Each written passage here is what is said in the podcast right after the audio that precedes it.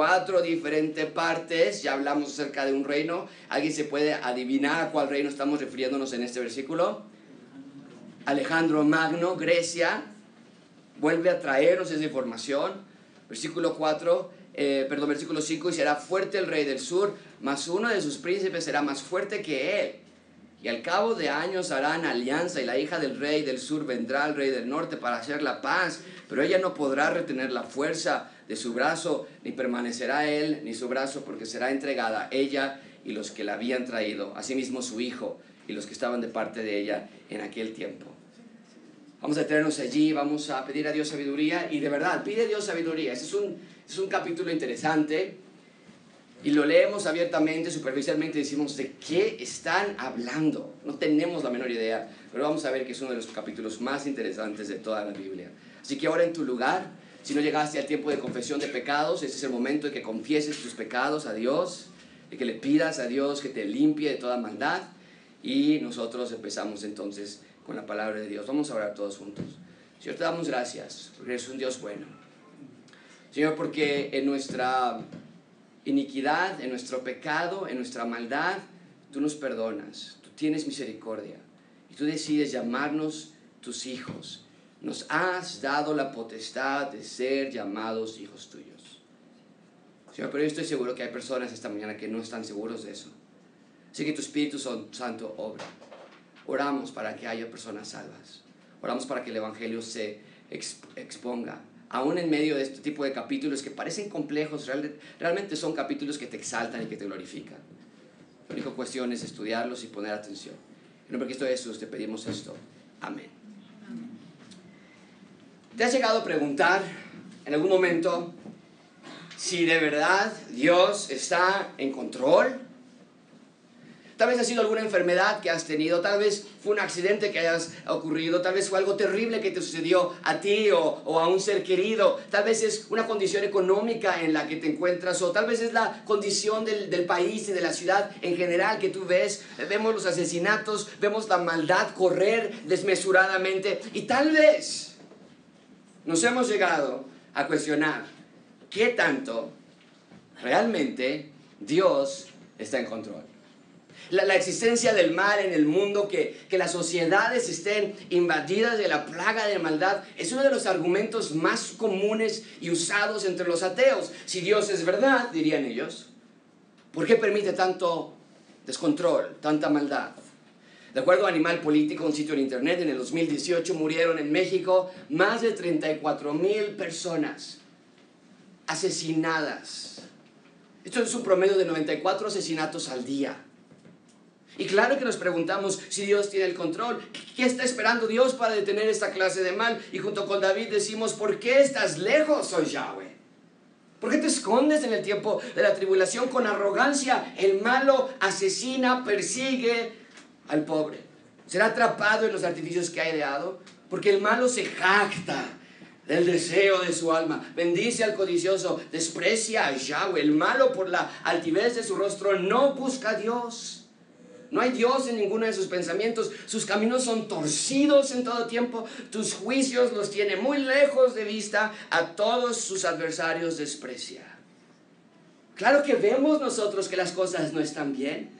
Claro que nosotros mismos sentimos como el mal reina en la Ciudad de México. Pero junto con el salmista nos damos cuenta que aquel que reina en este mundo corrupto, que es Satanás, aún él está sujeto al eterno y verdadero reino de Dios. Escucha cómo David termina este salmo. En versículo 16 dice, Yahweh es rey eternamente. Sí, al inicio del salmo parece que está diciendo David, ¿por qué a los malos les va bien? ¿Por qué hacen todo lo que quieren? Pero, pero el salmo termina y dice, Yahweh reina eternamente, para siempre. De su tierra han perecido las naciones. En otras palabras, el mal existe porque Satanás existe porque se ha infiltrado en el mundo que Dios creó. Satanás es un agente del mal infiltrado en nuestras sociedades, en nuestras casas, en nuestras colonias. El pecado en nuestros propios corazones ensucia nuestra ciudad. Pero no olvidamos, amigos, que la, la, verdad de que Dios reina, sí, reinos se van a levantar, se van a fortificar, pero al paso del tiempo se van a debilitar, van a caer y Dios y su reino permanecen para siempre y por siempre. Es el punto principal de este sermón. Dios quiere que veamos que reinos vendrán, reinos se levantarán, pero reinos van a caer. Sin embargo, el reino de Dios es eterno e invencible. Él es rey permanente y eterno. Y cada día que pasa es un día más cercano a la llegada del reino eterno de Dios. En, Daniel, en el libro de Daniel, hemos visto ya por casi seis meses que Dios nos ha declarado lo que iba a pasar en la historia de las civilizaciones. Primero, Babilonia, después Media y Persia, después Grecia y finalmente Roma, un imperio que nunca cayó. Cada imperio, cada fuerza universal más fuerte que el anterior, conquistando y comiendo al, al imperio anterior. Sin embargo, Dios se mantiene en su trono. Él es rey y como Él no hay otro, amigos. En una ilustración similar tal vez, yo entiendo que no es lo mismo, podríamos pensar en la reina Elizabeth II de Gran Bretaña, por ejemplo. Casi 66 años en el trono. Y durante su largo reinado, 13 primeros ministros han pasado en diferentes administraciones y cada lunes en su reunión con la reina, desde el icónico Winston Churchill hasta la actual Theresa May, y mientras los partidos políticos pelean por quién va a ser el nuevo primer ministro, o mientras los partidos políticos deciden si la Unión Europea, eh, si, Gran Bretaña sale, sale de la Unión Europea o no, Elizabeth II continúa en su trono. Y aunque esta ilustración no describe ni remotamente a Dios, vemos que en la esfera del mundo es algo parecido. Reinos se levantan, reinos caen, pero el reino de Dios permanece y permanecerá para siempre. Es lo que vemos en este capítulo capítulo 11. E-, es imposible que estudiemos todos los acontecimientos históricos del capítulo 11. Que este capítulo describe eh, tantas partes de la historia del ser humano que es imposible cubrirlo en, en, nuestro tiempo de esta mañana. La clase de hoy va a ser más breve de lo, normal, aunque el capítulo es muy largo, pero va a ser más breve de lo normal porque quiero que vean que al final Dios dijo que todo lo que iba a pasar en ese capítulo se cumplió al pie de la letra. Tanto así, amigos, mucha atención con esto, tanto así que críticos de la Biblia y particularmente críticos del libro de Daniel juran, ellos dicen, no pudo haber sido escrito por Daniel este libro. Es imposible que alguien pueda dar tanto detalle de los acontecimientos históricos como lo hizo Daniel. Entonces ellos dicen, Daniel no pudo haber sido escrito por Daniel. Daniel fue escrito años después. Habiendo visto los acontecimientos históricos, Daniel eh, o la persona los, los anotó haciéndose pasar como Daniel. Porque es imposible. Pero nosotros recordamos que para lo que los hombres es imposible, para Dios no es imposible. Bien, entonces, esta mañana vamos a ser un poco más breve. Vamos a ir simplemente versículo a versículo. Vemos qué evento histórico está haciendo referencia ese versículo y nos pasamos al siguiente. Recuerden amigos, Daniel recibió cuatro visiones. Capítulo 1 al 6 habló de la vida de Daniel, sus amigos, la comida, el pozo de los leones, la estatua, los sueños que él interpretó. Capítulo 1 al 6. Pero del capítulo 7 al 12 es la descripción de cuatro diferentes visiones. Ya hemos estudiado tres. Estamos estudiando esta última visión. Esta última visión se estudia del capítulo 10, 11 y 12. Tres capítulos para describir la última visión de Daniel. La semana pasada estudiamos el capítulo 10 y vimos que antes de recibir la visión, Dios se acerca en forma de un ángel, en Dios Hijo, y le dice, eres varón amado, no temas, Daniel. ¿Recuerdan ustedes la semana pasada? Pero Dios dijo ahora, en el capítulo 11, sí comienza con la revelación de esta última y más increíble visión. Esta es la, la última visión que Dios, Dios le da a Daniel. Y en esta visión Dios va a describir, mucha atención con esto, cuatro reyes terrenales que por su personalidad en cada uno de estos cuatro reyes a lo largo de los diferentes imperios, Dios los tiene como en una posición especial. Pero no es especial porque sea algo positivo. Vamos a, vamos a ver por qué los exalta, por qué nos lo pone en este capítulo. A través de Babilonia, Persia, Grecia y Roma, Dios dice, hey, pongan atención, estos cuatro reyes de estos imperios son especiales en la historia de Israel y en la historia de nosotros como creyentes. Pero al final, capítulo 12, lo vamos a ver un par de semanas, nos da, no ya no cuatro reyes terrenales, en una semana nos va a dar un rey celestial y vamos a ver la diferencia entre los reyes terrenales y este rey celestial. Esta mañana vamos a ver estos cuatro reyes terrenales que hicieron historia en las civilizaciones. Primero, rey Azuero, después Alejandro el Magno, después Antíoco el Grande y después Antíoco Epífanes. Vas a decir, ¿por qué se llaman igual? Es una dinastía muy parecido a como los faraones o los césares. No era su nombre en realidad, era la dinastía Antíoco. Así que vamos a comenzar con el primer rey que se menciona aquí. Vean conmigo versículo 1. Vean conmigo versículo 1. Dice la palabra de Dios, yo mismo, el año primero de Darío el Medo, estuve para animarlo y fortalecerlo. Ahora, eso lo vimos la semana pasada. Eh, Dios Hijo está hablando con, con, con Daniel y le dice, venía en camino cuando el príncipe de Persia se opuso a mí por 21 días. Miguel vino, él se quedó peleando, yo vine para darte este mensaje, pero ahora regreso para animar y fortalecer a Miguel. Eso es lo que vimos la semana pasada. Versículo 2. Ahora, yo te mostraré la verdad. He aquí que aún habrá en, en Persia, ¿cuántos? Tres. reyes. Tres reyes. Ahora recuerden esto amigos, es muy importante. La semana pasada dijimos, ya se había dado el decreto para que Israel regresara a Jerusalén a reconstruir la ciudad, las murallas, el templo. De, hecho sabemos nosotros por la historia que cerca de 40 mil judíos regresaron de la cautividad a Jerusalén. Y, podría haber parecido, todo está bien, ya la hicimos, estamos de regreso a Jerusalén, pero no es así. No todas las cosas están bien. ¿Sabes por qué? Porque Israel no se arrepintió. ¿Cómo sé que no se arrepintió de Israel?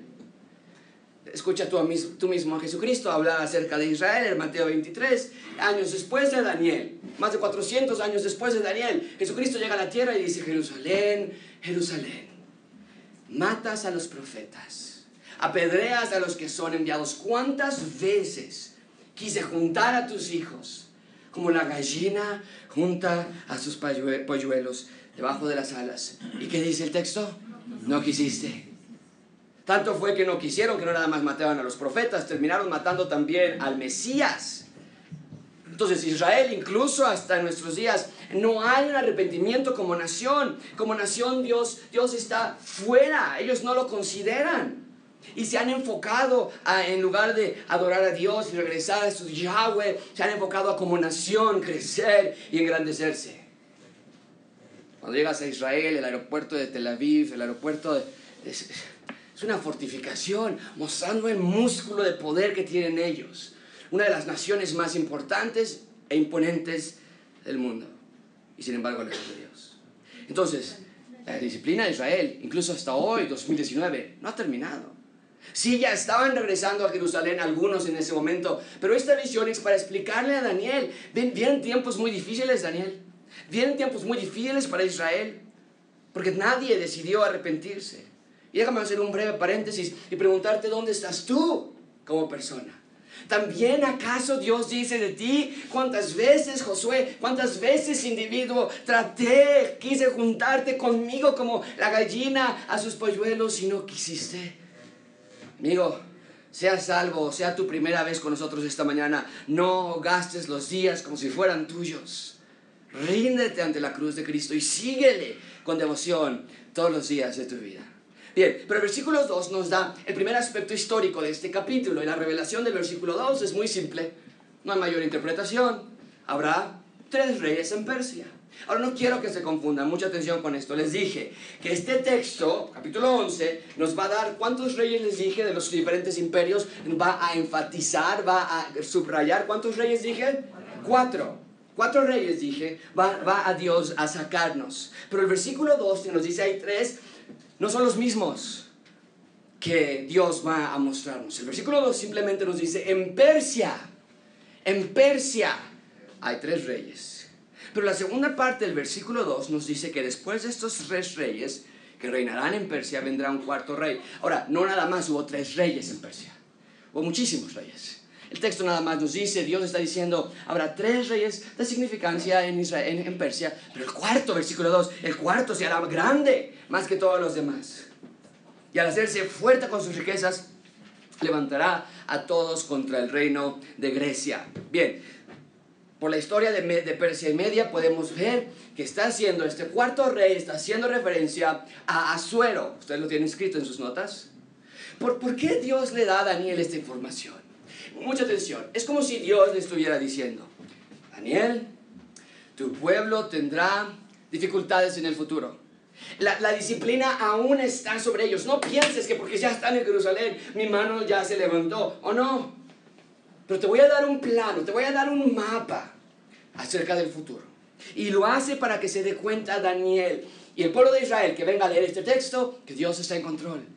Israel al leer estas profecías tendría que haber entendido que estaban bajo la disciplina de Dios, pero aún en la disciplina de Dios, Dios estaba en control. Entonces, este primer rey, Asuero, el cuarto de estos tres que nos dice Persia, este es más grande que los demás.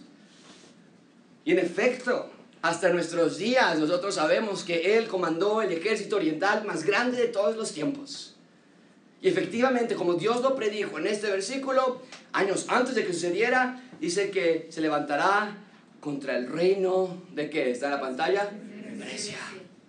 Con todo su ejército, Asuero de Persia, con toda su gloria, con todo su imperio, su poder, van a atacar a Grecia, pero cayeron.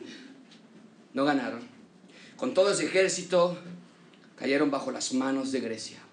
Y solamente después de 150 años de que Asuero vivió, Media de Persia, el gran imperio, 150 años después de Asuero, ya estaba en la mano de Grecia, como si no hubiera sido nada.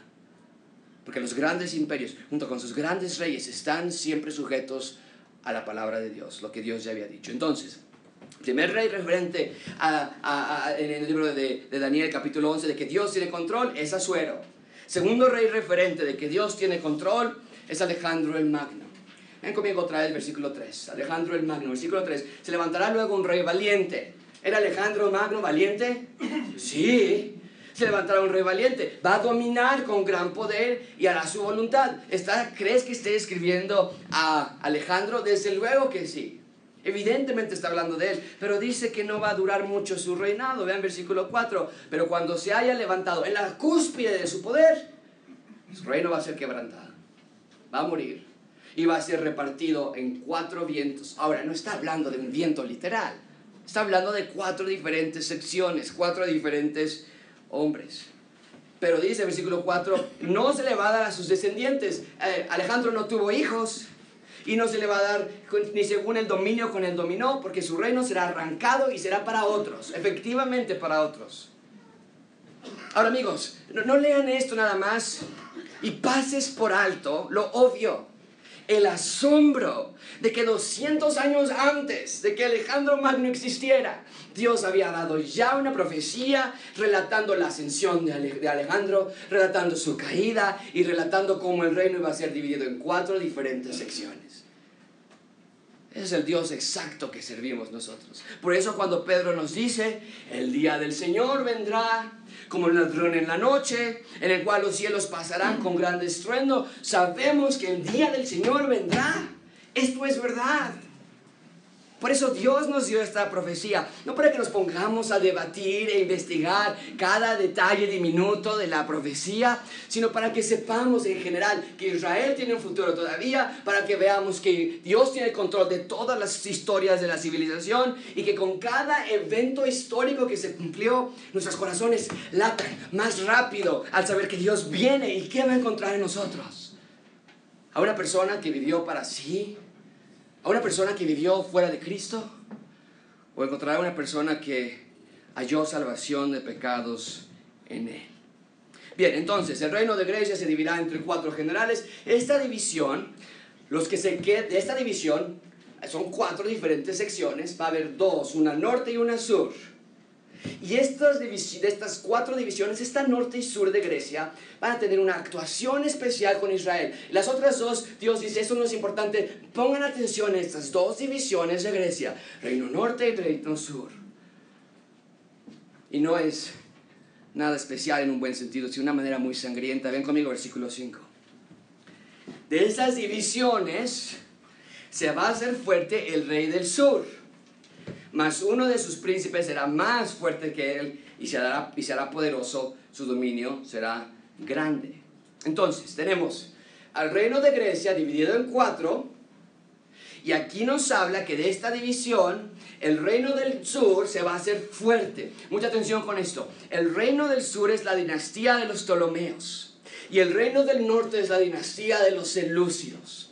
Y ambos, los Selúcidos en el norte, los Ptolomeos en el sur, salieron de la división del imperio griego. Mucha atención con esto. Entonces, los Ptolomeos griegos se quedaron con Egipto en el sur. Los Selúcidos griegos se quedaron con Siria, el reino del norte. Cada vez que leamos en este texto reino del norte o reino del sur, haremos bien en pensar en Egipto o en Siria. Egipto está en el sur, Siria está en el norte, con respecto a Israel. Todo el punto es Israel. Israel está en medio, Egipto en el sur, Siria en el norte. Entonces es fácil, una, porque va a hablar mucho que la hija del rey del sur y que el hijo del rey del norte. Y vamos a sustituir esas palabras por el, por el país, Siria y Egipto. ¿Qué más profetiza Dios de estos dos imperios que inicialmente eran griegos? Ya después, al paso de los años, ya no eran griegos como tal, ya eran selúcidos y eran ptolomeos, pero inicialmente eran griegos. ¿Qué nos dice Dios acerca de este, de este imperio? Al cabo de años, harán alianza. ¿Quiénes? ¿Cuáles son los dos imperios ahora los que Dios nos está haciendo ver? El reino del norte y el reino del sur, Egipto y Siria. Van a hacer alianza ellos. Y la hija del rey del sur, ¿quiénes dijimos que es el sur? Egipto la hija del faraón, vamos a ponerlo así, ya no había faraones en ese tiempo, pero quiero que entiendan, la hija del rey del sur de Egipto va a venir al rey del norte para hacer la paz. Pero ella no podrá retener la fuerza de su brazo, ni permanecerá él, ni su brazo, porque será entregada ella, los que, habían los que la habían traído, sí mismo su hijo y los que estaban de parte de ella en aquel tiempo. ¿Qué quiere decir esto? Que el rey de Egipto, el reino del sur, para hacer alianza con su enemigo, hizo lo que es muy común hacer en ese entonces, envía a su hija, vete y cásate con el rey enemigo y tener paz entre nosotros. Y entonces el rey de Egipto envía a su hija Berenice a formar paz entre ambos, pero no les funciona según el versículo 6. Porque resulta que el rey del norte, Siria, ya estaba casado. Y lo único que hace el rey de Siria es divorciarse. Ahora esto no nos dice el texto, esto lo sabemos porque son eventos históricos, sucedieron. Y entonces este rey del norte Siria se divorcia de su esposa, pero su, a su ex esposa no le gusta nada esta jugada. Y entonces ella mata a la nueva esposa, Berenice, mata al séquito que la acompañó, envenena al rey de Siria para que se le quite por andar de, buscando donde no debía Y el rey entonces que pensaba, por fin ya la hicimos, los dos imperios en paz, el rey que pensaba eso ahora muere. Y todo profetizado años antes de que sucediera. Bien, entonces el rey del norte Siria, asesinado por su ex esposa. Berenice, la nueva esposa que venía a tratar de hacer alianza, también asesinada. Y esto en Egipto, ¿cómo crees que lo van a tomar? Tienen sed de venganza. Les enviamos a mi hija y no la pudieron proteger. Vean entonces, uno de los descendientes de Berenice se levanta, versículo 7, pero un renuevo de sus raíces, un familiar, se va a levantar sobre su trono y vendrá con ejército contra Siria y entrará en la fortaleza y hará ellos a su arbitrio y predominará. Sabemos que era un hermano de Berenice, porque dice uno de sus raíces, y vemos la historia, así sucedió. Llegó al trono, se levantó contra Siria. El versículo 8 nos dice exactamente qué iba a pasar en esa guerra, años antes de que pasara. Aún los dioses de ellos, dice Dios. Las imágenes fundidas, sus objetos preciosos de plata y de oro va a llevar de regreso a Egipto por venganza. Y por años va a mantenerse él contra el rey del norte. Entonces Egipto del sur ataca a Siria porque mataron a su hija. Y Dios profetizó que Egipto se llevaría artículos más preciados. Y la historia nos dice, 40 mil talentos de plata, 2.500 estatuas de dioses, una victoria campal sobre Siria tal y como Dios lo había profetizado años antes. Por eso los críticos dicen, no, no, no, no, no, esto no pudo haber sido escrito antes tuvo que haber sido escrito después, porque la perfección de los detalles que nos dan es increíble. Versículo 9 dice, así entrará en el reino del rey del sur y volverá a su tierra. Fue, atacó, conquistó y regresa a su tierra de nuevo. Ahora, ¿sabes qué país hay entre Siria y Egipto? Se los dije hace unos minutos. Israel. Entonces Israel se vuelve en un lugar central que es deseado para ambos reinos. Porque quien controla Israel tiene un pie en el patio de su enemigo. Y entonces tenemos estos dos reyes que marcaron historia en el mundo. Asuero, que se levantó como un gran rey en Persia, trató de atacar a Grecia y falló. Después se, levantó Grecia con Alejandro el Magno. Dentro del reino de Grecia se dividió en cuatro. De estos cuatro reinos, el reino de Siria y el de Egipto, Dios dice, pongan atención, les voy a decir cosas acerca de estos dos reinos. Hay una batalla campal entre ellos. Y así es como llegamos hasta nuestro tercer rey, el rey Antíoco. Versículo 10. rey Antíoco el Grande, la dinastía de los Antíocos. Versículo 10. Mas los hijos de aquel se airarán. ¿Quién es aquel? Los de Siria. Pues, se llevaron nuestras cosas de Egipto. No tuvimos la culpa de nosotros, fue la ex esposa que desechó a esa Berenice. ¿Qué culpa tenemos nosotros? Se van a airar, van a reunir multitud de grandes ejércitos y vendrán apresuradamente e inundarán y pasarán adelante. Luego volverá y llevará la guerra hasta su fortaleza. Y aquí comenzamos una larga serie de revanchas entre Siria y Egipto. Aquí nos dice los hijos de aquel, se refiere a los hijos de Siria, se llevaron todos sus tesoros, entonces los hijos del rey de Siria, de ellos uno sube a la prominencia Antíoco el Grande. Y entonces nos dice el texto que reunirán una multitud de grandes ejércitos. La historia nos dice, los historiadores nos dicen, reunió 75 mil soldados para atacar a Egipto. ¿Cómo, ¿Cómo toma esto Egipto? En versículo 11. Cuando se den cuenta que 75 mil soldados están afuera de sus murallas, versículo 11, se va a enfurecer el rey del sur. Va a salir y va a pelear y, contra el rey del norte y pondrán en campaña multitud grande. Y toda aquella multitud será entregada en su mano. El texto nos dice, Egipto se enfureció. Y la historia nos vuelve, vuelvo a recurrir a la historia, nos dice que Egipto salió con 73 mil soldados, 5 mil hombres a caballo, 73 elefantes y ganó esa batalla contra Antíoco el Grande. Versículo 12. Y al llevarse él, Egipto, la multitud, su corazón, ¿qué va a? ¿Qué dice? Se elevará. Va a decir, oye, no estoy tan mal. No, no, no estoy tan tonto. Sé muy bien cómo ganar. Y derribará muchos millares. Y sin embargo, aún con todas esas victorias, ¿qué dice de su reinado? No prevalecerá. De nuevo la historia nos dice que Egipto ganó abiertamente. Siria, Antíoco el Grande, que fue a, a pelear, perdió 10.000 soldados ese día. 300 hombres a caballo, 5 elefantes, también ellos habían llevado elefantes y Egipto entonces toma esto como una gran victoria, versículo 12 dice, su corazón se elevó. Es decir, se volvió en un relato épico de, nacionalismo y de patriotismo en Egipto. Pero al final del versículo 12 nos dice, aún con todo eso no prevalecerá. Es decir, que lejos Egipto de afianzar su poder, como era en ese entonces, con cada batalla tu poder se afianzaba, en este caso no. Antíoco se enfurece todavía más. Recuerden, estaban tratando los de Siria vengar la muerte de su hermana. Y también recuerden que todas esas batallas definían quién se quedaba con Israel. Porque el que ganaba se quedaba con esa parte del territorio. Y entonces Antíoco el Grande, en lugar de rendirse, de regresarse a Siria y decir ya se acabó, versículo 13, vean lo que hace. Entonces el rey del norte volverá a intentarlo una vez más, a poner una campaña, una multitud mayor que la primera y al cabo de algunos años vendrá apresuradamente con gran ejército y muchas riquezas. Recuerden, es Dios dando este mensaje a Daniel y le está dando con lujo de detalle cómo es que las cosas iban a transcurrir. El texto nos dice al cabo de unos años, Antíoco el Grande va a regresar a Egipto.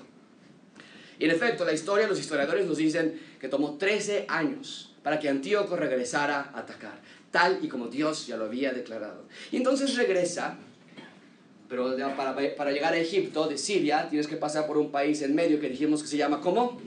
Israel. E Israel esta vez trata de pensar un plan. Vean lo que hace Israel en el versículo 14. En aquellos tiempos, cuando sucede el ataque, se levantarán muchos contra el rey del sur, contra Egipto. Y hombres turbulentos de quién? De tu pueblo. Daniel, tu pueblo, aquí es la primera vez que hay una mención de Israel en esta visión. Hey, tu pueblo, hombres turbulentos de tu pueblo, de Israel, se van a levantar para cumplir la visión, pero ellos caerán. Nos dice el texto que muchos se van a levantar contra el rey de Egipto, eso suele suceder Cuando hay imperios grandes y alguien dice, hey, ¿quién va conmigo contra Egipto? Todos los demás imperios dicen, nosotros vamos contigo, estamos hartos de Egipto. Pero también hombres turbulentos de Israel. Se van a levantar. ¿Qué quiere decir esto? Serán judíos mercenarios, que se les paga por matar, que pensaron, si nos aliamos con Siria y Siria gana, vamos a ser independientes, porque Egipto en este momento era el que había vencido, ellos tenían a Israel, y entonces dicen ellos, nos aliamos con Siria, nos aliamos con todos los demás que están allí, Egipto no va a salir de esta, hay que terminar de pie. Pero dice versículo 14, ¿lo lograron? ¿Qué dice al final del versículo 14? Pero ellos qué? No, no lo lograron. Porque si realmente querían independencia, mucha atención con esto amigos, si realmente querían independencia y realmente querían paz, tenían que haber buscado ayuda con Dios, no con manos humanas. Tenían que haber clamado a Dios y pedir perdón a Dios, pero no lo hicieron así. Pero el punto entonces es que Antíoco regresa con un ejército, trae a judíos mercenarios con él y esta vez sí venció a Egipto, vean conmigo, versículo 15, vendrá entonces Siria a levantar baluartes, va a tomar la ciudad fuerte, las fuerzas del sur no van a poder sostenerse, Egipto va a caer, sus tropas escogidas, porque no habrá fuerzas para resistir. Versículo 16, y el que vendrá contra él hará su voluntad, y no habrá quien le pueda enfrentar, y estará en la tierra gloriosa. ¿Quién es la tierra gloriosa? Israel, la cual será consumida en su poder gana la batalla, todo el mundo hace su voluntad, pero al ser él el ganador de la batalla, versículo 16 nos dice que uno de sus premios fue la tierra gloriosa. Israel, lejos de obtener paz, lejos de obtener armonía, lo único que tienen ahora es otro amo sobre ellos. No nosotros somos iguales, amigos. Pensamos que el problema es la esposa, pensamos que el problema es el esposo, buscamos divorcio, buscamos otro hombre, buscamos otra mujer, pensamos que el problema es el dinero, trabajamos más, pensamos que el problema es que Dios es muy estricto, entonces vamos a la diversión del pecado, pensamos que el problema son los padres, entonces nos queremos salir de la casa, pero no nos damos cuenta que el problema somos nosotros, nuestro pecado, nuestra naturaleza, y si queremos ayuda y paz, el único lugar donde la vamos a encontrar es Dios. Amigo, Dios está buscando esta mañana no rehuyas más. Bien, entonces Antíoco el Grande, Siria se queda con la tierra de Israel, por fin toman Egipto, pero ahora un paso inesperado toma lugar. Vean conmigo versículo 17, afirmará su rostro para venir con el poder de todo su reino y hará eh, con aquel. ¿Quién aquel? Pues vamos a ver dos reinos que estamos hablando. Y el reino del sur dice que va a firmar con aquel. ¿Con quién está hablando entonces? Egipto, el reino del sur, va a firmar con aquel convenios. Y vean lo que hace. Le va a dar una hija. Siria, le va a dar una hija a Egipto para destruirle. Era una espía. Envía una espía para destruirle. Pero dice el texto, su plan, no que no permanecerá ni tendrá éxito.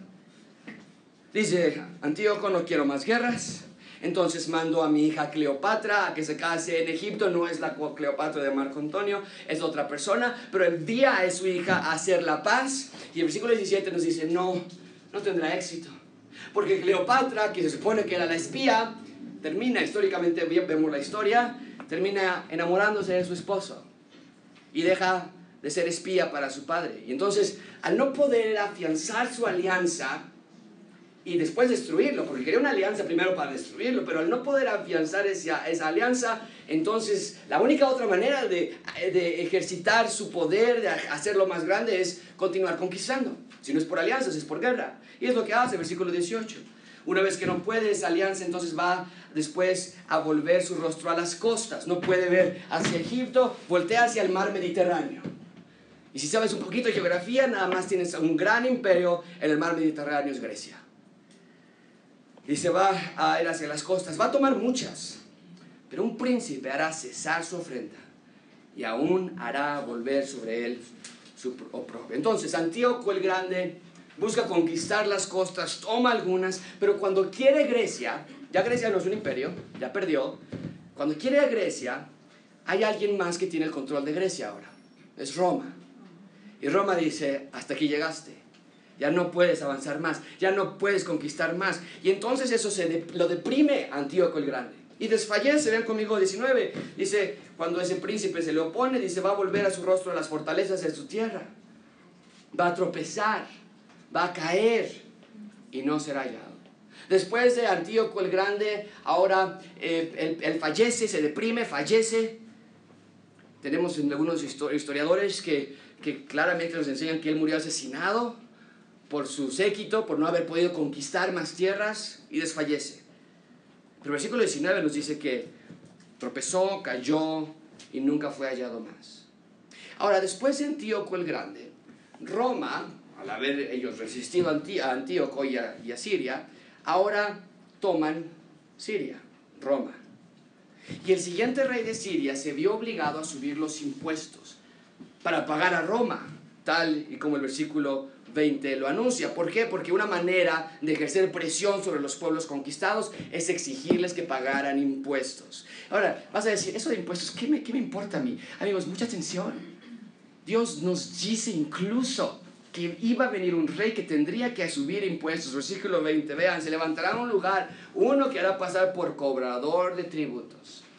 No va a poder reinar tanto como va a tener que recoger más dinero porque se le ocurrió a Antíoco el Grande ir por Grecia y ponerse a Roma y Roma ahora los conquistó a ellos y ahora tienen que pagar impuestos. ¿Qué, ¿Qué, clase de detalle perfecto en la historia de las civilizaciones? Y vemos cómo Dios tiene todo bajo control y nada sale de su determinación y soberanía. Vimos a Suero, vimos a Alejandro el Magno, vimos a Antíoco el Grande, finalmente vean conmigo, Antíoco Epífanes. Pero este rey es distinto a los demás. Porque Antíoco Epífanes representa a otra persona que aún ha de venir en el futuro. Y lo vimos ya en una clase, en la, clase, en la serie de Daniel. Representa al anticristo. Pero Antíoco Epífanes, Epífanes, fue una persona literal, un rey de la dinastía de los Antíocos. Vean conmigo el versículo 21. Le va a suceder en su lugar, o al lugar del que se tardó y se pasó cobrando impuestos, después de él va a venir uno. Pero este es un hombre que dice, despreciable al cual no le darán la honra del reino, pero vendrá sin aviso y tomará el reino con halagos. Sube al trono de Siria un hombre despreciable. La idea es malo, perverso, brutalmente malévolo este hombre. Y desde el comienzo podemos ver que ninguno de los otros tres reyes fue descrito de esta manera. Algo hay en este hombre porque el lenguaje cambia por completo. Y, no está nada más escribiendo este rey, y lo acabo de decir, Epífanes, Antíoco Epífanes representa al anticristo, es decir, Antíoco Epífanes es como, se parece al anticristo. Y nos dice el texto que llegó al trono en base de halagos y sobornos y trampas. Él estaba preso en Roma y de Roma comenzó a hacer conexiones y llegó a tomar el trono de Siria. Versículo 22. Las fuerzas enemigas ¿Cuáles son las fuerzas enemigas? ¿Quién es la única fuerza enemiga que estamos hablando aquí en este texto? Egipto. Estamos nada más hablando de dos reinos, recuérdenlo, Siria y Egipto. Y entonces Antíoco Epífanes se sube al trono y dice ahora que las fuerzas enemigas serán barridas delante de él. Y corremos a los libros de historia para ver si, si es cierto, si sí es cierto que Antíoco Epífanes tomó Egipto. Dice el versículo 22, serán del todo destruidos junto con el príncipe del pacto. Atacó el sur, atacó Egipto, los destruyó por completo y dijimos que quien ganaba las batallas, uno de los premios era quedarse con qué país? Israel. Y por lo tanto en esos momentos Israel entra al control de este hombre temerario. el versículo 23. Después del pacto con él, engañará y subirá y saldrá vencedor con poca gente. Hizo un pacto con Egipto. Está en los libros de historia de nuevo. Pero una alianza con ellos, pero los engañó, los, se subió contra ellos, los venció, los destruyó. Versículo 24, estando la provincia en paz, en abundancia, entrará y hará. ¿Cuál provincia? Israel. Estaban en paz ellos, estaban en paz, pero va a entrar y va a hacer lo que sus padres no hicieron, ni los padres de sus padres, botín, despojos, riquezas va a repartir a sus soldados, contra las fortalezas formará sus designios, y eso por un tiempo. Este hombre tiene sed de sangre, de guerra, de conquista. Ven conmigo, versículo 25. Despertarán sus fuerzas y su ardor contra el rey del sur. ¿Quién es el rey del sur, dijimos? Egipto con gran ejército y el rey del sur se empeñará en la guerra con grande y muy fuerte ejército. ejército. Egipto va a tratar de vencer, pero no va a prevalecer porque al rey de Egipto le van a hacer traición. De nuevo, los propios consejeros de Egipto traicionaron a Egipto y en esta batalla perdieron por esa traición. Incluso la traición fue profetizada. El detalle, noten el detalle en las profecías de Dios en el libro de Daniel. Años después, tienen otra guerra. Ven conmigo, versículo 26. Aún los que coman de sus manjares les, le quebrantarán y su ejército será destruido y caerán muchos. Versículo 27. El corazón de estos dos reyes será para hacer el mal. Tratan de hacer la paz, ellos tratan de llegar a acuerdos. Dice el corazón de estos dos reyes serán para hacer el mal. En una mesa de negociación van a hablar mentira. Están engañando uno al otro, quieren vencer uno al otro pero no servirá de nada, porque el plazo, subrayen esa palabra, el plazo aún no habrá llegado. Se sientan a negociar, pero mienten, no funciona nada, pero el plazo, dice el versículo 27, ¿por qué? Porque Dios tiene todo bajo control, Dios tiene plazo para todo. El plazo, la duración de los eventos son designios de la perfecta voluntad de Dios, no de los hombres.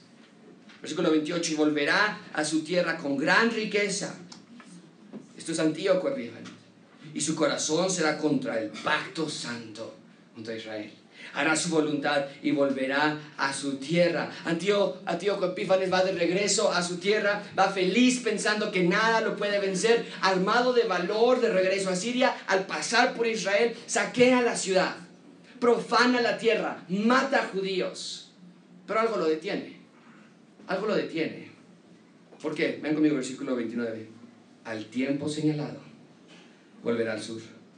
Mas no será, va, a atacar Egipto otra vez, pero no va a ser la victoria como la primera, porque vendrán contra él naves de Kitim, y él se contristará y volverá y se enojará de nuevo contra el pacto santo, y hará según su voluntad. Volverá pues y se entenderá con los que abandonen el santo pacto. Naves de Kitim llegan a esa área, ¿quiénes son ellos? Roma.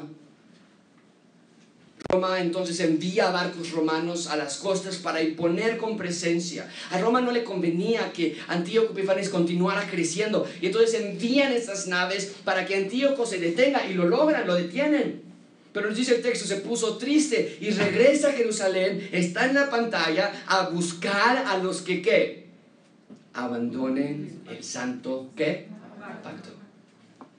¿Qué quiere decir esto? Estos son judíos apóstatas que quieren poder, que quieren aliarse con, con Él para su propio beneficio. Y entonces lo peor llega, versículo 31, esta es la profanación, versículo 31, se van a levantar de, sus de, de su parte tropas que profanarán el santuario y la fortaleza y quitarán el continuo sacrificio y pondrán abominación desoladora. Ya vimos esto en clases anteriores, no voy a abundar en este tema, pero Antíoco Epífanes prohíbe la adoración a Dios en Israel. Antíoco Epífanes pone una, una estatua de Zeus en el lugar santísimo, sacrifica cerdos en el templo, mata a cualquier niño que esté circuncidado, hace que las madres se lo cuelguen al bebé muerto en sus cuellos y en otros casos pone los cuerpos de los bebés, los cuelga en los marcos de la casa como burla.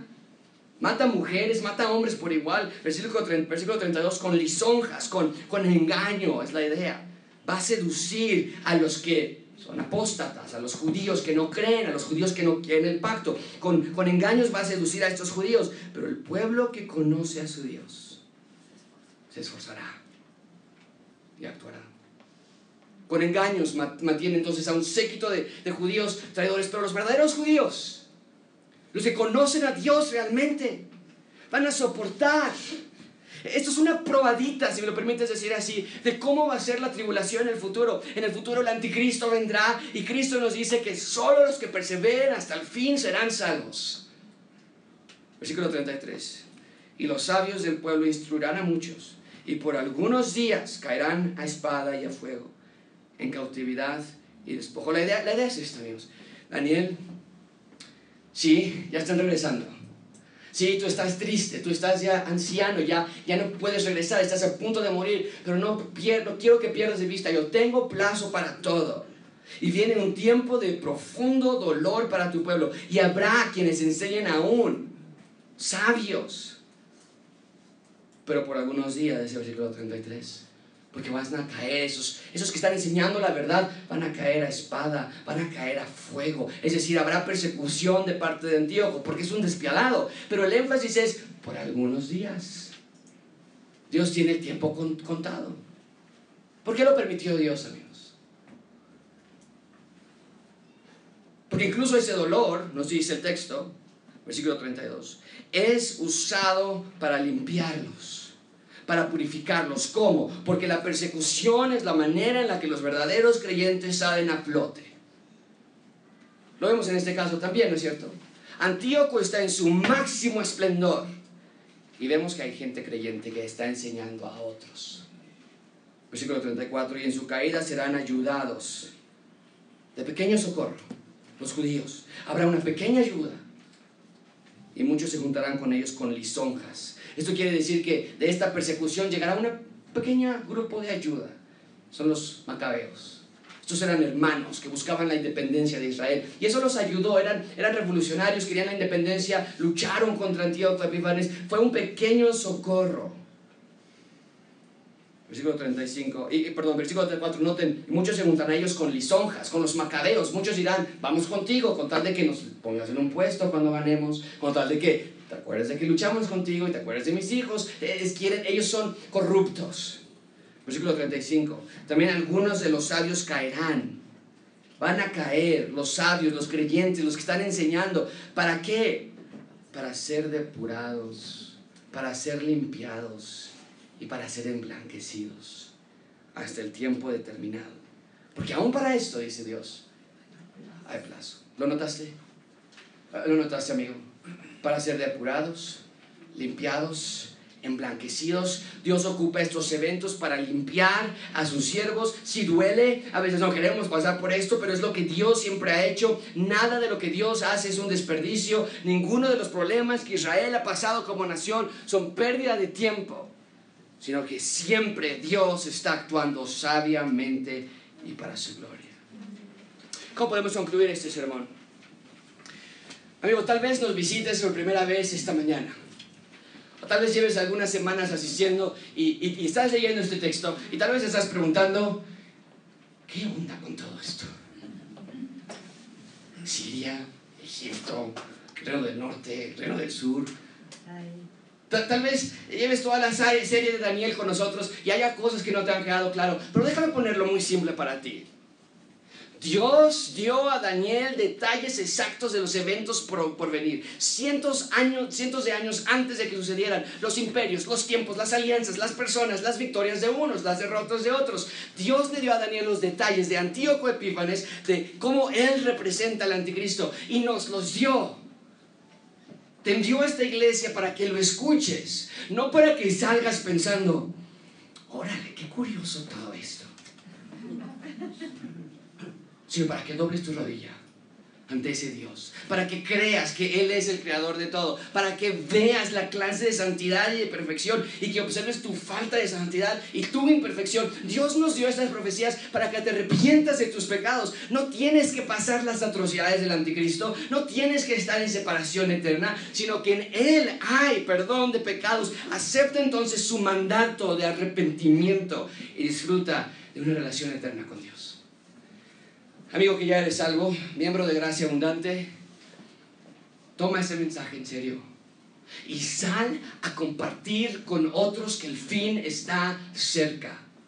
Toma este mensaje en serio y diles que el reino viene, que el rey regresa y que está por instalar su trono. Puede, puede pasar en cualquier momento. No esperamos ninguna señal para el fin. Ya estamos en los últimos días. Cristo viene y es tu responsabilidad anunciar a otros el retorno del Rey. Con tus amigos en la escuela, en tu trabajo, cuando te subes en un Uber, cuando estás en la pollería, cuando estás en el taxi. Dios viene, no es un juego, no es una broma, no es una profecía simbólica.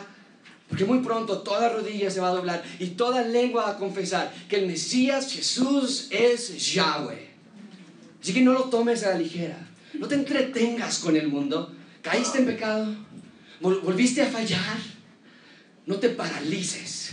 Confiesa tu pecado, ponte de pie, pide ayuda a Dios y sigue en esta carrera que tenemos por delante. No hay tiempo que perder porque a su tiempo cegaremos si no desmayamos. Vienen imperios, se levantan imperios, pero todos los reyes caerán mientras que nuestro Dios reina por siempre. Vamos a orar.